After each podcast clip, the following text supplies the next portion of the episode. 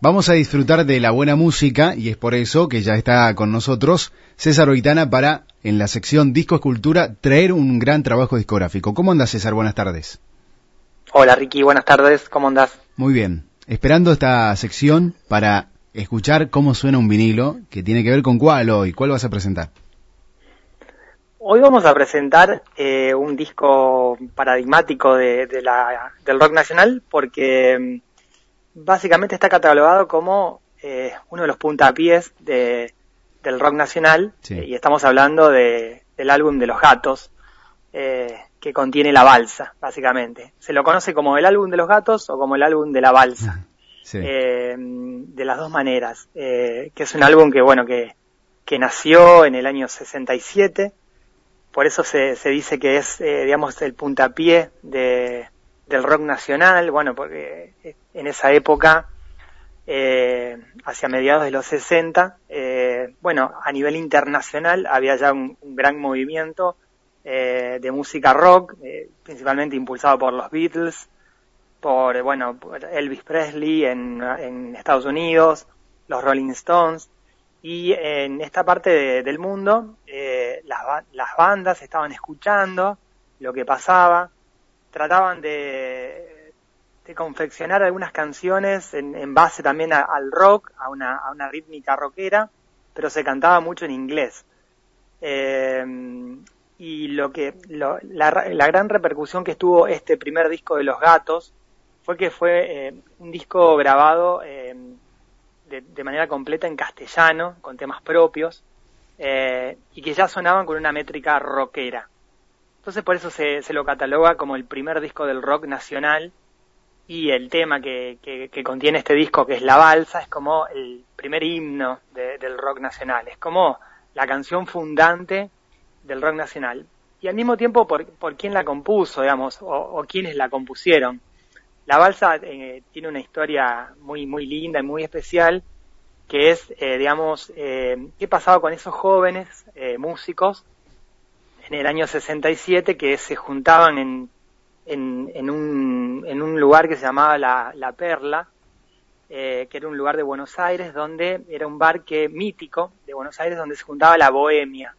Eh, para ese entonces Buenos Aires tenía una actividad cultural muy interesante, pero al mismo tiempo se vivían tiempos de dictadura. O sea, recordemos que estamos viviendo la, la dictadura de Onganía en el año 67. Entonces, había ciertas restricciones, eh, había también un clima de, de, opresión, pero al mismo tiempo eh, había una explosión cultural eh, y de la bohemia y de lo que significaba la contracultura. Entonces por eso el rock se dio lugar también en, en esos años.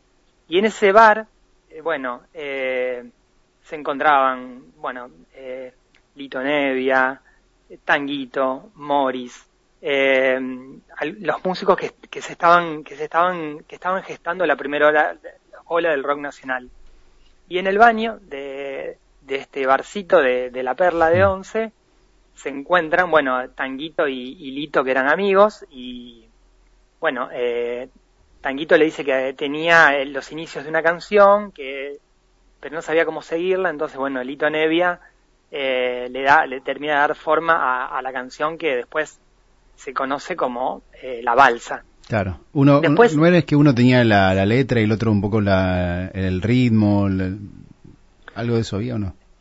Bueno, eh, Tanguito tenía la, la primera estrofa. Ah. Eh, estoy tan tri estoy tan solo y triste en este en este mundo abandonado, sí, en este sí. mundo en este mundo de mierda. De mierda decía, decía la, verdad, sí. la primer la primer estrofa Después, cuando, cuando la sacan, cuando la graban, bueno, modifican eh, esa palabra, la sacan, obviamente, porque si no iba a ser censurada la canción. Claro. Pero mm, digamos que la, la, la idea principal y esa primera frase eh, la tira a Tanguito y el resto de la canción la termina de construir Lito, Lito Nevia. Eh, es más, es, es una coautoría de esa canción. Lamentablemente, Tanguito tiene una vida bastante fugaz en la música, si bien se lo reconoce como también uno de los iniciadores de, del rock nacional, sí. él muere bastante joven y rápido, digamos, en el año 71, por ahí, 72. Eh, y bueno, y después a esta canción y a este himno lo sostiene Lito Nevia y después todo el, arco del rock nacional. Pero mm, digamos que estábamos viviendo un, momento fundante de la música, digamos, un, nuevo paradigma musical se abrió en la Argentina a partir de, estas cabezas de, chicos, de muchachos que tenían 18, 19 mm. años, que estaban en un, eh, más allá de, un eh, momento histórico nacional complicado, como una dictadura, pero el momento internacional era de expansión cultural y también de rebeldía. Entonces, bueno, eh, todos esos condimentos permitieron que, mm, que, se, que se gestara un, un, disco como el de Los Gatos. Que Los Gatos eran también estaban compuestos por eh, todos músicos rosarinos que habían ido a Buenos Aires a, probar suerte. Eh, Lito Nevia, bueno, nació en Rosario y los, los otros integrantes, Ciro Fogliata, que era también eh, integrante de, una primer banda que, en Rosario habían eh, fundado como Los Gatos Salvajes. Después viajaron a Buenos Aires porque fueron contratados por un bar para, para trabajar, para tocar, y se quedaron en Buenos Aires. En Buenos Aires estaba la, gran movida. Y después fueron capturando otros músicos, también de la bohemia, como Oscar Moro, Oscar Moro el, gran baterista después del rock nacional, eh, Kai Galafi eh, y, eh, y Tot, que era el bajista. Y bueno, y formaron Los Gatos. Y así mm, salió el primer disco, este disco ícono del, rock nacional, que podemos encontrar canciones, bueno, como La Balsa y al mismo tiempo eh, Ayer No Más, que también tiene una mm. coautoría con, con Morris. Eh, y también eh, El Rey Lloró, es un gran clásico también de, de, la, de, la, música de Nevia. Así que, bueno, es un disco para la posteridad que, que bueno, que se tiene ahí como, como algo, como el primer destello del rock nacional y después ahí seguidito seguirían Almendra con su, con su primer disco y, Canal, que fueron como las tres figuras del año 70 dan el primer impulso al rock nacional. Así que si querés escuchamos alguna de las canciones. Dale, ¿con cuál? Vamos con uno. La balsa, el clásico. Vamos con Ayer Nomás. Ayer Nomás, dale, Vamos mejor. Con ayer Nomás. Ayer Nomás, dale. Dale, y terminamos con la balsa. Thank you.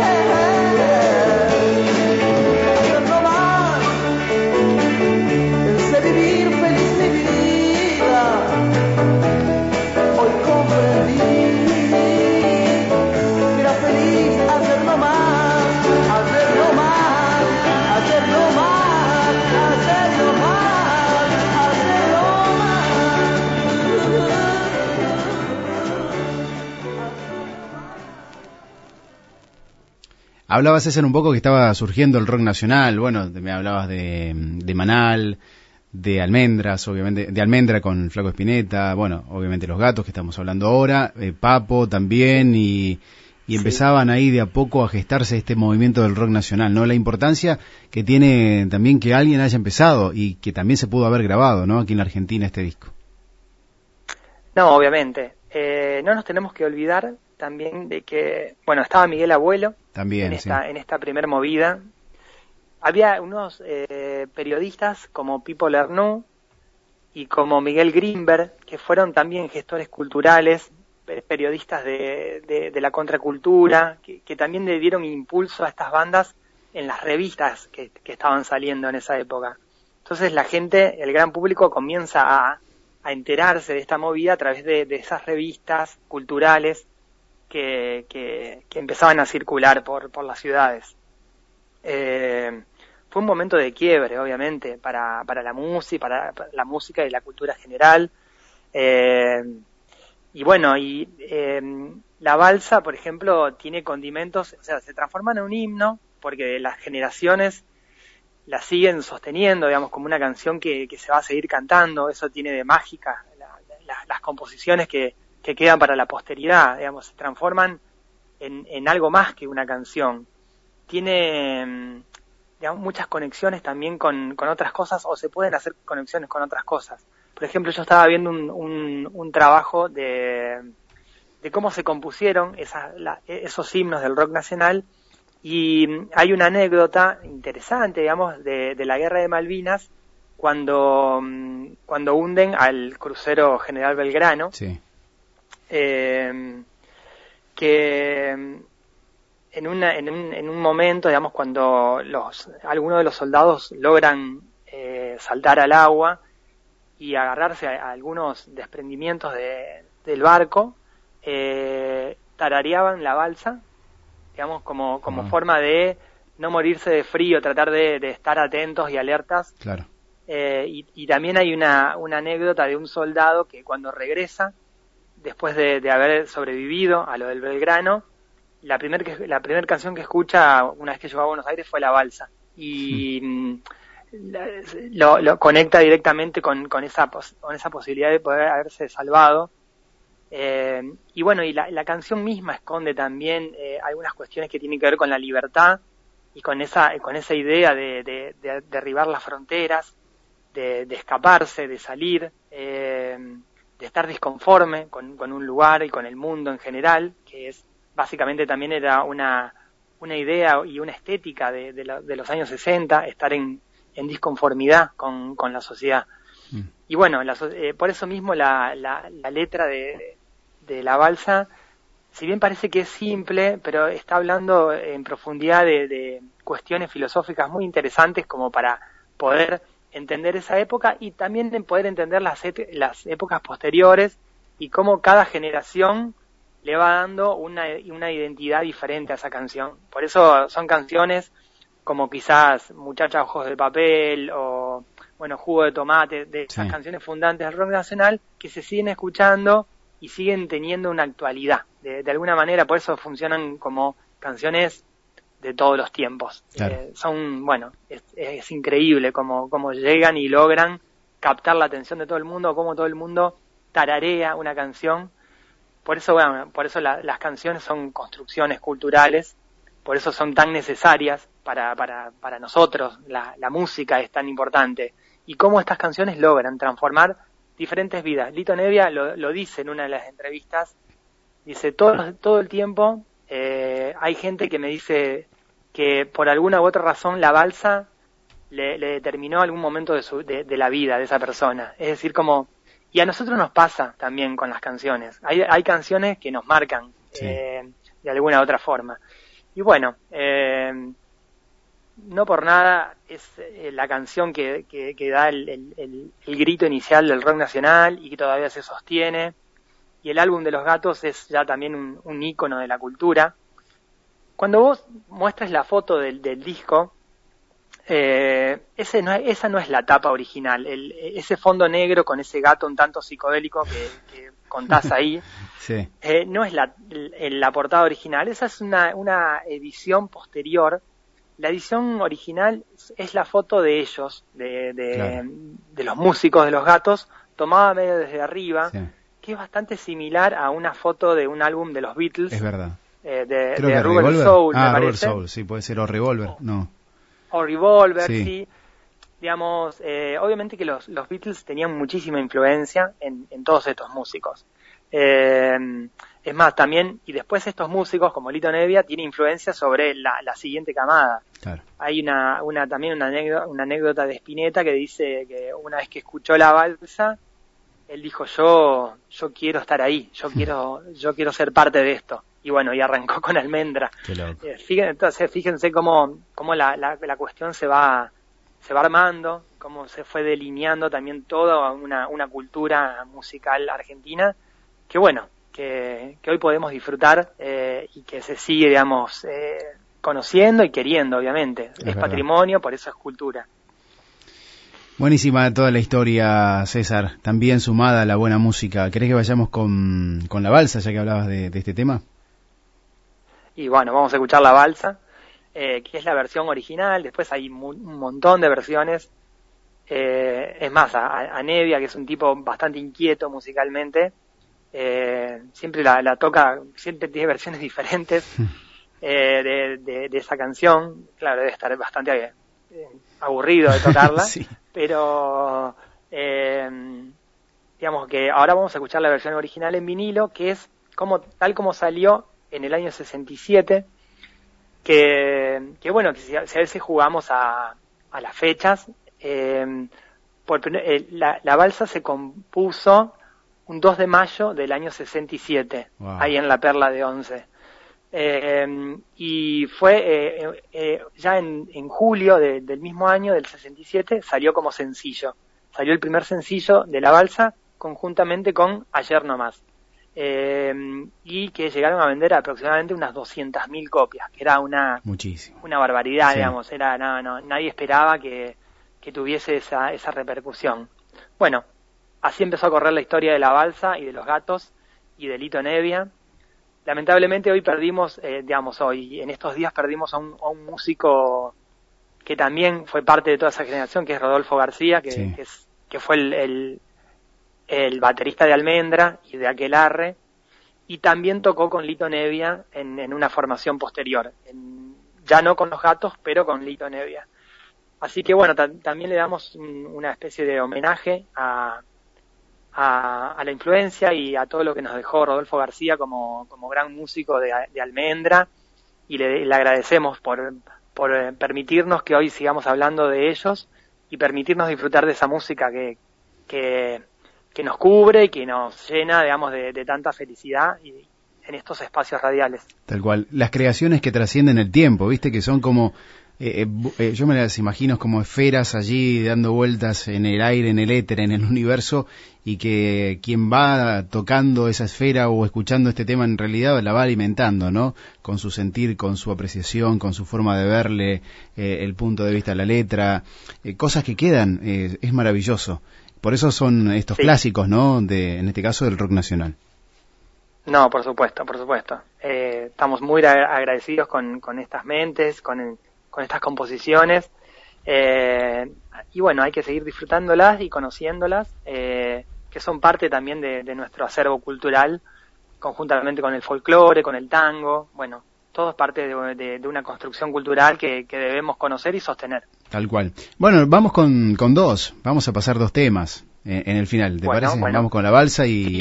son, son canciones bastante cortas porque hasta ese momento no, no uno no podía eh, superar los tres minutos de duración de las canciones. Entonces, bueno, son composiciones de dos minutos cincuenta, dos minutos cuarenta. Bueno, nos permiten escuchar un, tema más por hoy. Dale. Gracias, César. La semana que viene, obviamente, continuamos con esta linda columna. No, gracias a vos y por permitir eh, este espacio. Y bueno, eh, un saludo para, para tus oyentes. Para los tuyos también. Gracias. Abrazo. Un abrazo grande, chao, Ricky.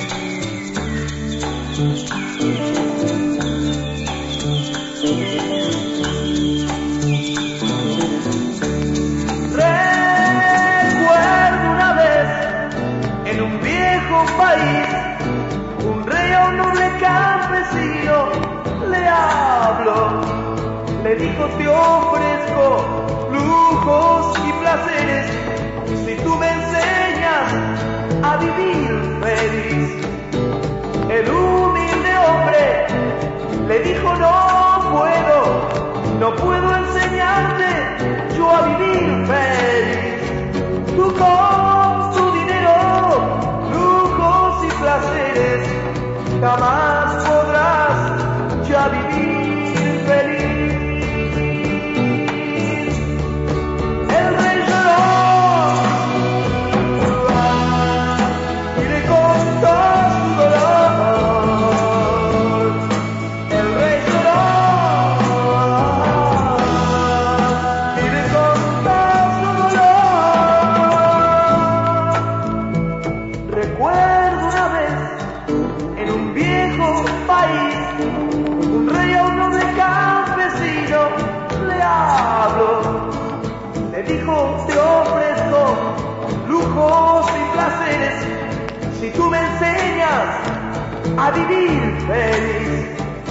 El humilde hombre le dijo, no puedo, no puedo enseñarte yo a vivir feliz. Tú con su dinero, lujos y placeres, jamás podrás ya vivir feliz.